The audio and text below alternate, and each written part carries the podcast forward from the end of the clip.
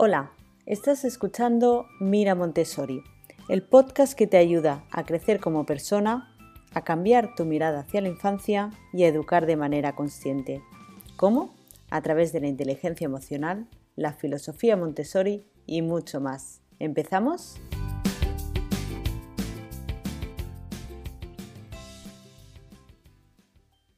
Hola, estás escuchando el capítulo 16, ¿Fantasía o realidad? María Montessori era una gran defensora de que expliquemos y mostremos a los niños la realidad, que no le llenemos las cabezas de historias fantásticas con hadas, dragones o brujas. Sin embargo, este concepto nos choca a nosotros como adultos porque hemos vivido todo lo contrario y tenemos la creencia de que necesitamos explicar historias fantásticas a los niños. Entonces, en el capítulo de hoy os quiero explicar cuál es la visión de María Montessori que defiende la realidad y cuáles son nuestras creencias para pensar que la fantasía es necesaria con los niños. Pues bien, en capítulos anteriores ya os he hablado de que los niños, eh, cuando son pequeños, mm, sienten la necesidad de explorar y de observar el entorno en el que viven con el objetivo de pues, entenderlo y, aprender a adaptarse a él. O sea, buscan su sentido de la supervivencia, como cualquier ser vivo. Pues bien, este mundo que están explorando y conociendo, para ellos todo es nuevo, cualquier elemento que lo compone, una piedra, una hormiguita, y toda esa novedad les crea asombro a los niños, les maravilla. Sin embargo, nosotros, ¿cómo vemos ese mundo, ese mismo entorno que nos rodea? Pues ya nos hemos hecho a él. Para nosotros es normal que haya una piedra en el camino o que la hormiguita camine de una manera. Entonces no nos produce asombro ni nos maravilla. Y pensamos que a los niños tampoco. Entonces recurrimos a los cuentos fantásticos para crear ese mundo imaginario y novedoso que, como es nuevo, sí que nos asombra, ¿vale? Y que a los niños también les asombra porque es nuevo.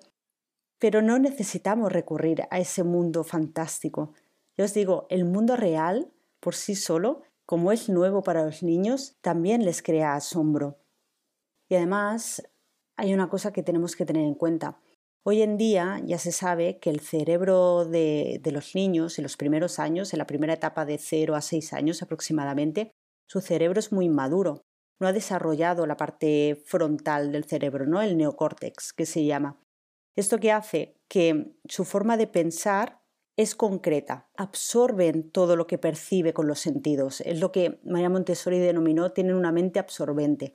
Entonces, todo lo que ven, pues eso, todo lo que perciben con los sentidos, sea bueno, sea malo, sea real o sea real, el niño lo incorporará a su realidad, lo creerá. Es más tarde, con, a partir de los seis años, que ya se desarrolla su capacidad para razonar y lo que perciba con los sentidos, digamos que pasará un filtro. Se planteará el niño de si es real o es irreal. Antes de esta etapa, antes de los seis años, el niño no distingue lo real de lo irreal. Y para resumir esto, en Instagram esta semana publiqué la frase que dice que somos nosotros los adultos los que imaginamos, los niños creen. Entonces, cuidado cuando utilizamos la fantasía, sobre todo en los primeros años de vida, cuando los niños no distinguen lo real de lo irreal, porque los niños lo creerán como verdad cierta. Y nosotros este suceso de no saber discernir la realidad de, la fantasía lo hemos vivido con nuestro hijo mayor, ahora tiene siete años, pero casi hasta los seis años, Marco no era capaz de ver una película de dibujos. O sea, recuerdo una vez fuimos al cine, tendría cuatro años y medio largo, y nos tuvimos que ir de la sala del cine. ¿Por qué? Porque aunque eran dibujos animados, los dibujos en sí y la trama para él eran tan real que sufría tantísimo por el personaje bueno. No era tanto que el malo le produjese miedo, que también ahí vemos cómo los niños se están creyendo ese malvado, ¿no? Pero para mi hijo en concreto lo pasaba muy mal con el personaje bueno. Y ya sabéis que en las películas de dibujos normalmente el protagonista, eh, hay un momento al principio de la película que o pierde a alguna persona querida o es abandonado. Digamos que mi hijo se metía tanto en la película, lo veía tan real que no podía soportar ver la película. Entonces esto es un reflejo de que al principio los niños no son capaces de discernir la realidad de la no realidad. ¿Cuál es mi recomendación aquí? Pues que eliminemos esta creencia limitante de pensar que solo el mundo fantástico les podrá producir asombro a los niños, ¿no? El mundo real les maravilla. Y podéis comprobarlo pues viendo documentales. Hay documentales en Netflix que son maravillosos. Si son de animales, son los que más les gustan a los niños pequeños.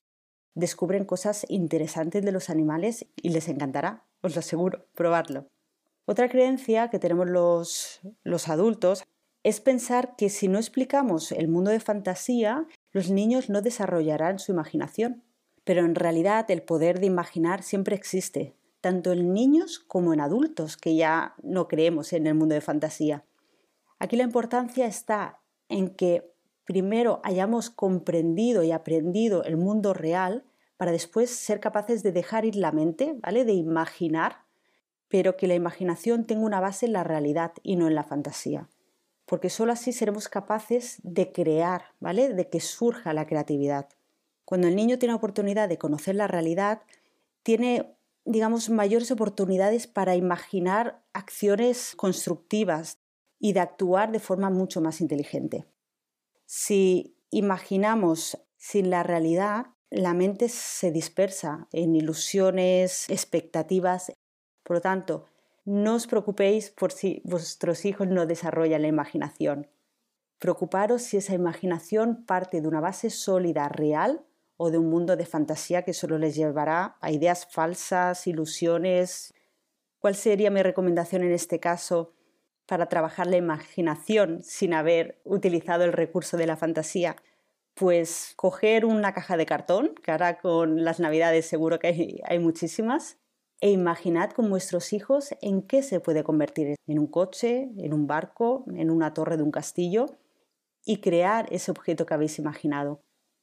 Y por último está la creencia que como padres y madres utilizamos la fantasía como una herramienta para controlar lo que hacen nuestros hijos, ¿no? Para que se porten bien. Es la típica frase que escuchamos ahora en Navidades de Pórtate bien, que si no Papá Noel o los Reyes Magos no te traerán regalos. ¿Qué estamos haciendo aquí? Pues utilizar la fantasía, ¿no? los personajes fantásticos, como una herramienta para controlar a nuestros hijos. Pero en realidad, ¿qué es lo que pasa aquí? Pues que nosotros como adultos tenemos miedo a asumir la responsabilidad de padre o madre a decir que no, a ponerle límites a nuestros hijos. Y utilizamos a terceras personas, en este caso personajes ficticios o fantásticos, para que sean ellos los que le digan qué tienen que hacer o qué no. Es como si pues no sé, están haciendo alguna trastada a nuestros hijos y nosotros le dijésemos, bueno, a mí me da igual lo que hagas, ¿eh? Pero yo de ti no lo haría porque a lo mejor los Reyes Magos se traen carbón. No estamos asumiendo nuestra responsabilidad. Bien, en este caso no os voy a hacer una recomendación de cómo explicar las navidades a vuestros hijos. Cada uno es libre de decidir lo que él sienta que va más acorde con sus valores, ¿no? Pero os puedo explicar lo que hacemos nosotros en casa. Los primeros años, no sé, con uno o con dos años de, vida de mi hijo, pues yo me lo planteé muchísimo. Me sentía como que si no le decía quién traía de verdad los regalos, le estaba mintiendo. Pero entonces entendí que si le explicaba la verdad, me estaba saltando dos principios montessorianos. Uno es, sigue al niño, y el segundo, lo que os contaba al principio del capítulo, que los niños necesitan conocer el mundo que les rodea y ese mundo que le rodea implica conocer también las costumbres y la cultura de ese mundo donde viven. Pues bien, para explicaros un poquito más esto, os contaré algo personal. Bueno, siempre se dice que los niños y las niñas descubren quiénes son los verdaderos Reyes Magos o Papá Noel, pues porque un compañero de clase se lo ha contado, ¿no? Pues yo he de decir que desde bastante pequeñita, pues la noche de Reyes, escuché ruido, me levanté, fui a mirar y vi a mis padres colocando los regalos debajo del árbol. Digamos que yo fui esa niña que le contó a algunos compañeros de clase la verdad.